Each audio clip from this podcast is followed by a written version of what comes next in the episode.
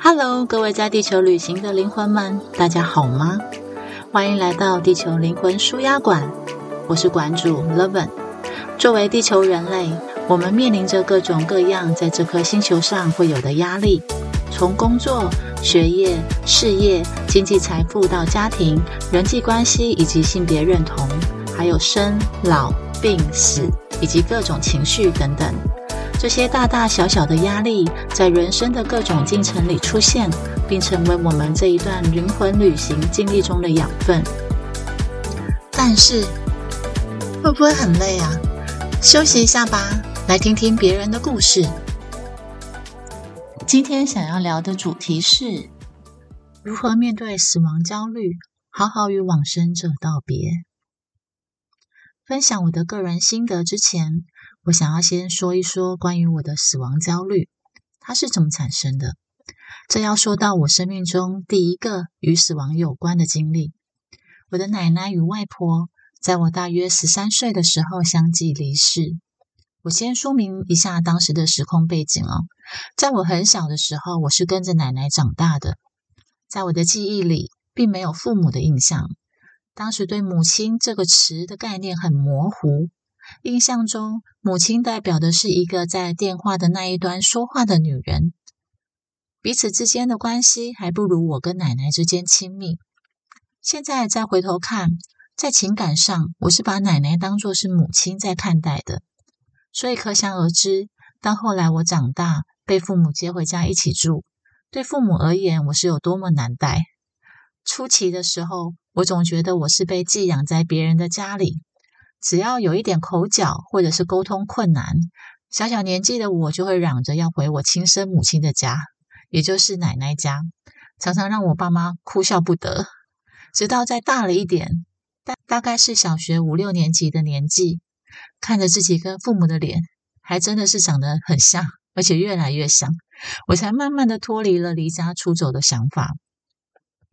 奶奶的过世对我来说是非常印象深刻的。我还记得当时班上有一个女生是阴阳眼。那一天那个下午，我的奶奶在南台湾的高速公路上，因为人不舒服而送医的车程里，她服药，药物卡在喉咙而过世。远在台北念国医的我，那时候在教室里，我只感受到一阵风吹过，我的身体就感觉好像有一个凉爽的拥抱。同时，鼻子似乎闻到一份熟悉的味道，我辨认出那是奶奶的味道。那个拥抱很暖，却短暂，没有实体，但很深刻，就像是灵魂的拥抱。我感觉对方仿佛在向我道别。全班就只有那一位有阴阳眼的同学回头看了我这边一阵子。下课的时候，他跑来对我说：“他说。”你奶奶过世了，请你要有心理准备。她走得很不安宁，但她很关心你。她希望你能够好好的照顾自己。刚刚就是她来看你，在离开之前专门来看你一下。还未成熟的我，顿时脑中轰的一声，一片空白，完全心神不宁。我不知道死亡代表着什么。即使这个词我已经学过，我能够辨识，我看得懂，但我不理解。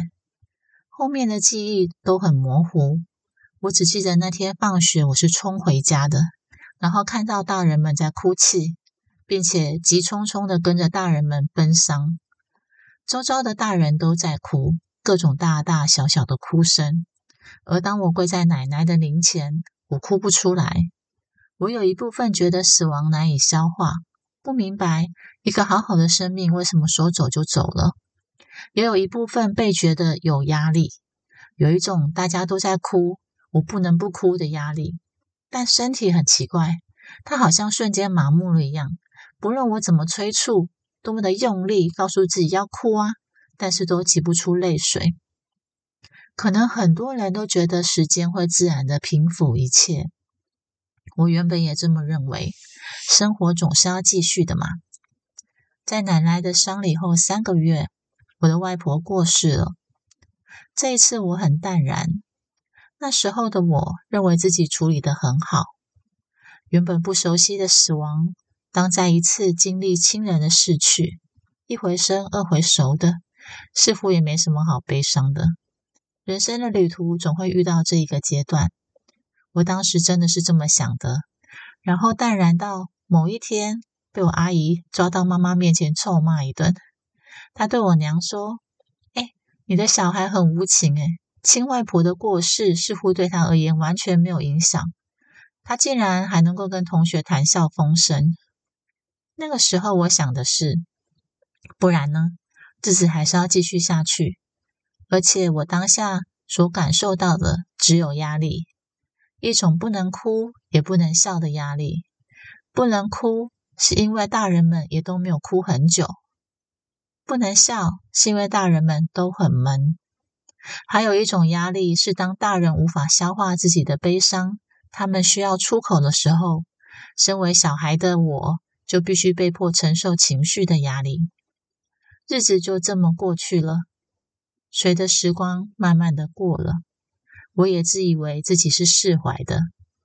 直到我长大多年以后，遇见了家族排列，在多次排列场域的洗礼下，我默默的发现自己的不对劲，并拉着家人们一起来面对。才发现，原来记忆深处的悲伤仍旧在隐隐作痛，并且逐渐化为身体的疼痛，慢慢的在用温水煮青蛙的方式消耗我的生命活力。我仿佛在丧礼哭不出来的那一天，也随着没有释放的悲伤，将生命力冻结在那一天。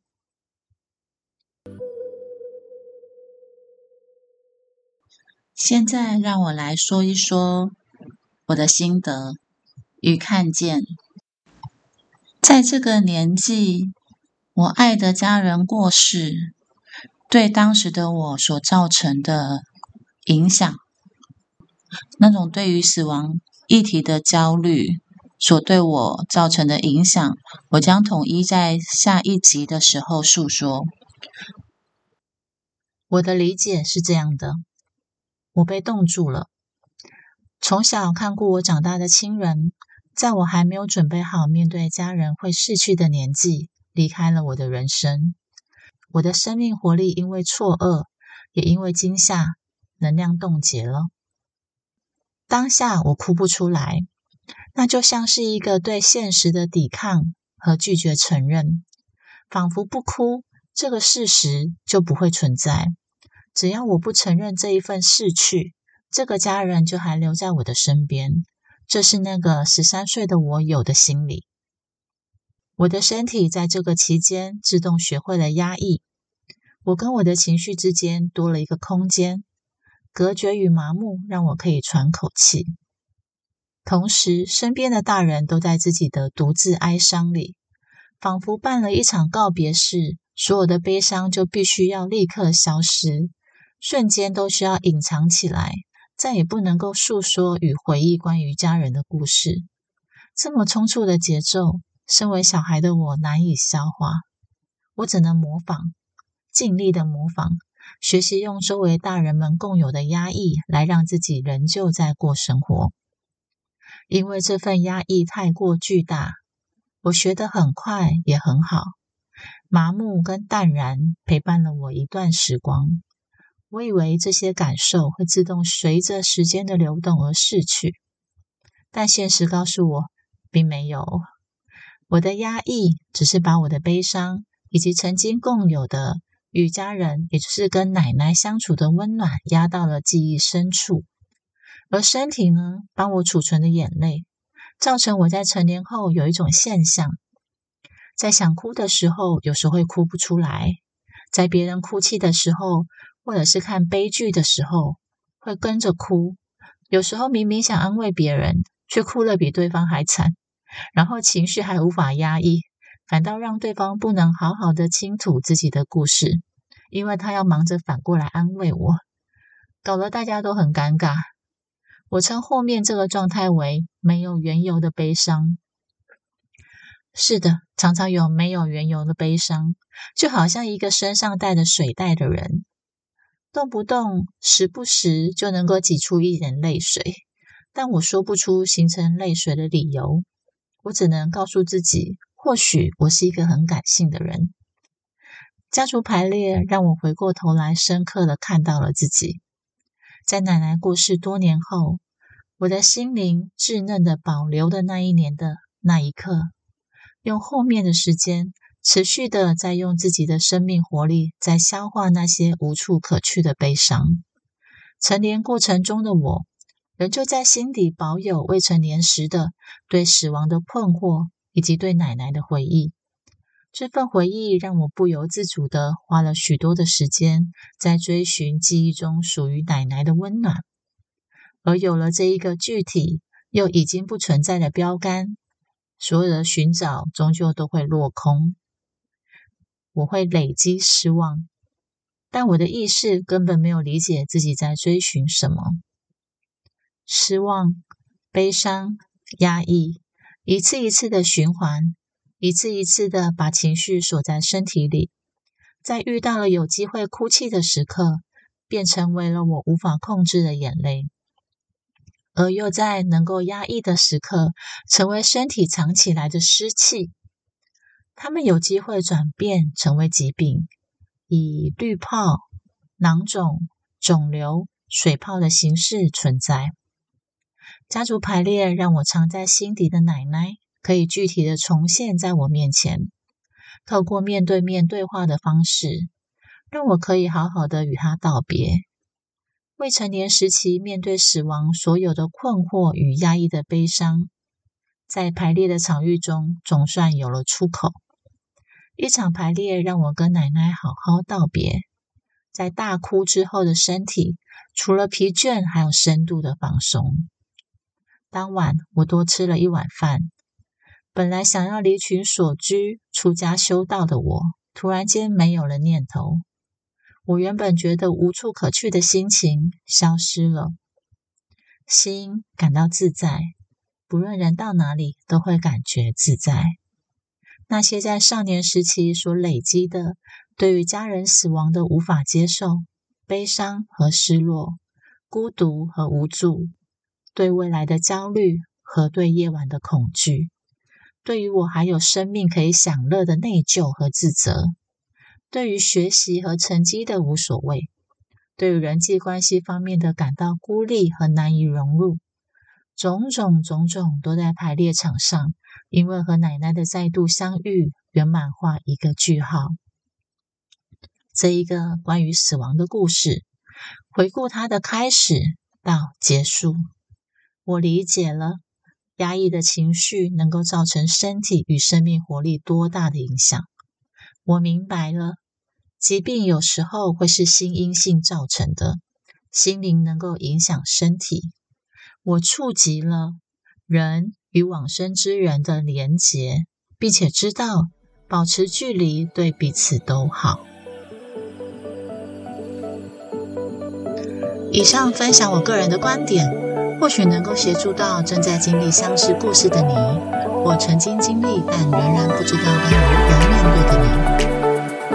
如果对你没有任何的启发，哎呀，你就只是在听故事而已，别那么严肃。你的人生还是很丰富的，你要相信自己。